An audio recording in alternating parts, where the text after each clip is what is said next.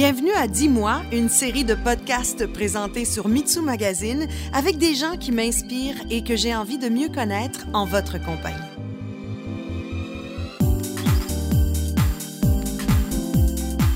Nathalie Lehoux, bonjour. Vous êtes la happy présidente des restaurants Pacini. Ça vient d'où ce titre-là? Bien, tout d'abord, merci, euh, Mitsu. Ça me fait vraiment plaisir d'être ici aujourd'hui. La Happy President, ça vient d'un, d'un exercice, euh, un brainstorming que nous avons fait, euh, Pierre-Marc Tremblay et moi. Pierre-Marc, c'est le propriétaire de l'entreprise, qui m'a laissé la présidence depuis quatre ans. Et on souhaitait vraiment revoir nos identités individuelles. lui se voulait un peu plus énigmatique, innovation, créativité. Et dans mon cas, on a également, en même temps pour lui, mais que pour moi, on a procédé à un sondage auprès de nos pairs des employés, des collègues de travail, des partenaires d'affaires et qui euh, avaient différentes questions. Et euh, j'ai eu un beau cadeau parce que j'avais 21 personnes qui, à l'unanimité, faisaient part de leur perception que j'étais une personne de bonne humeur. Ok, J'ai le bonheur facile, je me lève le matin, ça va bien, mais aussi, surtout, très à l'écoute. Et je m'informe beaucoup d'eux aussi. Puis quand je suis entourée de gens, ben là, moi, je vibre un peu plus. Je deviens encore plus happy. À la fin de la journée, à force de tout mettre en, dans le fond, regroupé par thème, le mot happy est sorti. Et là, j'ai dû prendre quelques pas de recul parce que d'assumer un titre de Happy President, ça n'a pas été long que je me suis rendu compte que dans le fond, c'était pas un personnage, c'était moi. Fait que je faisais, dans le fond, j'assume la perception que les gens ont de moi pourquoi happy et pas heureuse ou contente? Ben, je trouve que happy, euh, d'ailleurs, il faut que je dise que la tune euh, I Feel Happy, oui, c'est ma tune. Oui, c'est ma tune. J'ai même fait danser mes directeurs un matin, la tune au complet pour se réveiller. C'est vraiment quelque chose qui me représente. Alors que je trouve que la présidente heureuse, contente, c'est un état d'être. Tu peux être happy, rigoureuse, dans le détail et pas nécessairement contente d'une situation à un moment donné, mais tu es quand même une personne happy dans la vie. Il y avait un objectif en arrière de ça euh, également, c'était on est en plein développement chez Pacini. On est au Québec depuis longtemps. On a pas mal fait le tour. Il reste quelques régions où on pourrait aller. On disait comment on va faire pour faire parler de nous hors Québec? Et j'ai testé ça dans une mission commerciale en Floride. Je suis arrivée la première fois avec mes cartes d'affaires Happy President. C'est une carte d'affaires qui est beaucoup plus grande qu'une carte d'affaires normale. Puis en plus, pour refléter euh, ce qui avait sorti au sondage de ma vision 360, on a décidé que maintenant, j'aurais des lunettes euh, à chaque jour différentes selon mon habillement. OK! Toute une gestion, je dois dire. Oui, c'est oui, beaucoup de pression, ben, là. mais j'ai adopté ça et j'ai des cartes d'affaires qui vont avec chacune de mes paires de lunettes. Ah, je suis jalouse. C'est que c'est vraiment hot. Là, ça fait jaser. Euh, dernièrement, j'étais dans un événement au C2 Montréal, un peu plus tôt euh, au printemps. Puis il y a une dame, je me suis présentée, Nathalie euh, Lehoux de chez Pacini. Puis elle me dit Hey, toi, j'ai entendu parler de toi, là. Il paraît que tu as des lunettes super. Puis j'étais contente parce que c'était pas quelqu'un qui était dans mon domaine. Ça veut dire que ça fait du chemin. Fait que j'étais vraiment contente. En même temps, concrètement, qu'est-ce que c'est d'être une happy president? Qu'est-ce qu'une happy president fait de différent qu'une autre présidente? Ben moi, je pense que ce que je veux vous démontrer par ça, c'est que j'ai à cœur le bonheur des gens autour de moi. Moi, j'ai besoin d'être heureuse dans la vie, j'ai besoin d'avoir de rire, parce que le rire m'a me sauvé de plein de moments plus difficiles. Puis je veux ça avec les gens avec qui je travaille. Il y a un certain temps, il y a eu un article justement d'Isabelle Massé de la presse sur le bonheur au travail. Si moi j'ai besoin d'être heureuse au travail, ben tout le monde a besoin de ça. Fait qu'il faut qu'on fasse en sorte que nos employés aussi euh, soient heureux. Euh, j'ai même été à un moment donné, parce qu'on vit quand même des moments pas faciles côté employé, hein, avec la pénurie euh, d'employés. Il faut avoir aussi la capacité de les attirer chez nous et de les garder. Alors, il faut qu'ils soient heureux parce qu'on sait que c'est pas juste la paye dans la vie qui gère euh, la décision d'un employé, son bonheur, le, travail avec ses équipiers. Puis, à un moment donné, j'ai eu la chance, vraiment une super belle opportunité. Je suis allée assister à un, sommet sur l'expérience client chez Disney en Floride. Puis ici, on sait qu'il y a une organisation où les employés semblent être heureux parce que la livraison qu'ils en font aux clients, Hein, on n'entend jamais parler d'une mauvaise expérience chez Disney. Là. Non, à part toujours... dans le sous-sol.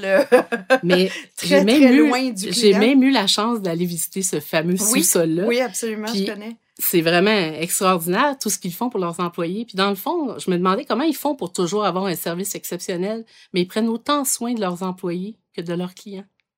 Puis vraiment par plein de gestes. Puis bon, là, on a eu une conférence, ils nous ont toutes montré ça. Puis moi, après, je suis restée, puis je suis allée dans des parcs, les parcs thématiques, puis je suis allée vivre. Mais c'est vraiment ça. Ils ont beaucoup d'autonomie. Tu sais, c'est des choses, ça, que des fois, on pense pas que on aime ça, nous, avoir de l'autonomie, mais il faut que nos gens avec nous en aient aussi. Mhm. Je me souviens, je suis arrivée dans le stationnement. J'avais jamais été au parc euh, de Disney en Floride. Je suis arrivée en voiture. C'est immense, c'est plein de voitures. Puis là, j'avais ma passe que j'avais achetée sur Internet, puis j'avais ma carte de crédit pour payer le stationnement. Puis le jeune homme, il m'a regardé, puis j'ai dit, euh, en lui montrant, je fais quoi là avec ça? Puis il m'a dit, mais madame, est-ce que c'est la première fois que vous venez chez Disney? J'ai dit oui. Ben, il dit, on vous souhaite la bienvenue, puis on vous offre le stationnement. Il n'y avait pas un Hmm. patron en arrière qui disait, puis il a, gé- il a jugé, lui, à, à- à ce qu'il voyait. Mais c'est pas, comme je dis, le 20 de stationnement que ça n'a pas coûté. Mais moi, ce que j'ai reçu, là, je me suis sentie accueillie comme euh, une princesse de Disney.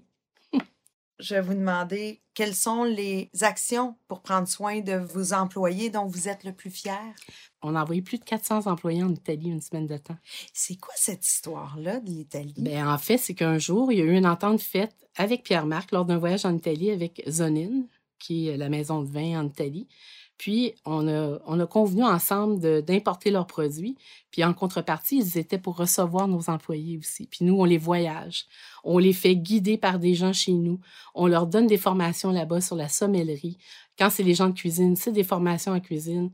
Ils vivent une, semaine extraordinaire. Vraiment, ils se promènent de Rome jusqu'à Venise. C'est incroyable. C'est nos meilleurs ambassadeurs quand ils reviennent. Je comprends que vous avez les connaissances de vos employés parce que vous en avez été une pendant longtemps. Vous avez commencé à la comptabilité au départ absolument. chez Pacini il y a 16 ans. Puis moi, c'est ça qui me branche. C'est ça qui me fait triper. Parce que souvent, même dans ma compagnie à moi, je pense à mon adjointe Émilie, puis je me dis, My God, s'il nous arrive de quoi, je sais qu'elle peut runner la compagnie, puis qu'il n'y aurait pas de problème. Elle connaît tous nos secrets, elle sait où tout est placé. Et je pense à mes filles à comptabilité qui sont exceptionnelles. Donc, vous, vous avez ce même profil-là au départ. Absolument. Moi, je suis arrivée chez Pacini à 16 ans comme contrôleur.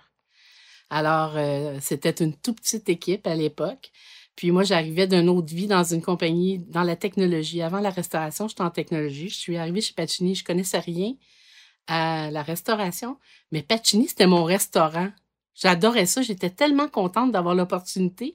Pour moi, c'est important aussi que l'entreprise pour, qui je travaille, que j'ai un coup de cœur. Puis Pacini, c'était comme wow, c'était déjà un restaurant que je fréquentais. Alors, j'ai travaillé à la comptabilité pendant quelques années.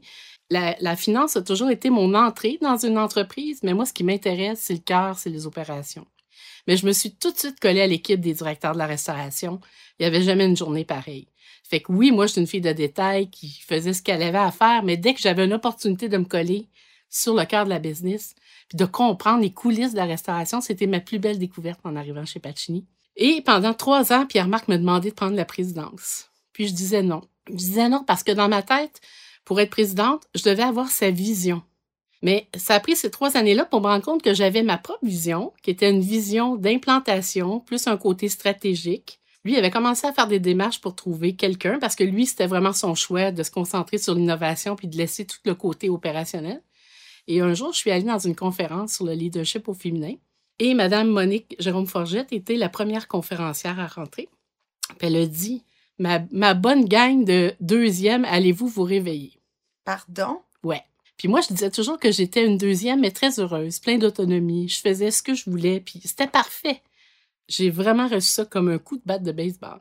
Et ce soir-là, j'ai appelé Pierre-Marc, puis je lui ai dit, je vais prendre le poste. Et ça fait maintenant quatre ans et quelques mois que je suis euh, présidente. Depuis un an et quelques mois, Happy President. Mais moi, est venu avec ce, ce poste-là le, désir, la volonté de développer la chaîne à l'extérieur du Québec. Ça, c'est vraiment mon bébé. Alors, ma vision est claire. Elle est venue il y a à peu près deux ans et demi. Euh, J'étais présidente. J'ai fait un petit séjour euh, de long week-end à Miami. Et en sortant de mon hôtel, j'ai vu un restaurant italien, euh, Carabas, qui existe aux États-Unis, qui est un restaurant, une chaîne de restaurants. Alors, évidemment, dès qu'on voit quelque chose d'italien, on va toujours voir qu'est-ce qui se passe hein, chez nos voisins. J'ai vécu une belle expérience, une expérience un peu à, Olive Garden, un peu similaire. Mais en jasant avec un serveur qui est un ancien euh, du Québec depuis 30 ans, qui était parti du Québec, j'ai appris qu'il y avait 200 restaurants à travers les États-Unis. Alors, il, était à côté d'un hôtel Marriott. J'ai dit, OK, ben donc vous êtes le restaurant de l'hôtel? Il m'a dit, absolument. J'ai dit, donc vous faites les déjeuners? Il dit, non, non, non, on ne fait pas de déjeuner. J'étais un peu surprise de ça. Fait que le lendemain matin, je suis allée déjeuner chez Marriott pour voir comment ça se passait. Quand je suis sortie de là, j'ai dit, ben, si eux autres, ils ont 200 restaurants, qui considèrent qu'ils sont un restaurant d'hôtel, il n'y a pas de raison que moi, j'en ai pas 200 à travers les États-Unis ou le Canada. Parce que chez Pacini, on fait les déjeuners, les dîners, les soupers. On fait aussi le. Maintenant, on a un lounge dans nos euh, restaurants pour les invités de l'hôtel en soirée et on fait les banquets en cuisine. Pour l'hôtel, pas juste des banquets italiens, les banquets de, de toutes sortes, dans le fond, qu'on peut imaginer. Alors, moi, je réponds aux besoins de l'hôtel. Parallèlement à ça, il y, a, une tendance mondiale actuellement où les hôteliers veulent remplacer leur restaurant d'hôtel. La réalité, c'est qu'ils n'ont pas le choix d'avoir un restaurant. C'est un centre de coût depuis toujours, mais les gens de la ville ne vont pas au restaurant d'un hôtel. Mais ça, c'est partout en Europe, puis sur le continent nord-américain, c'est la même chose. Je l'ai validé en Floride quand je suis passée dernièrement avec une mission commerciale. Fait qu'on sent qu'on répond vraiment à ce besoin-là. Mm-hmm. ça va être ça notre modèle mm-hmm. d'affaires. Puis moi, je mm-hmm. pense que si on fait bien ce qu'on a à faire, ça va être exponentiel parce que tous les, hôtels en Amérique du Nord ont cette même problématique-là, dans le fond.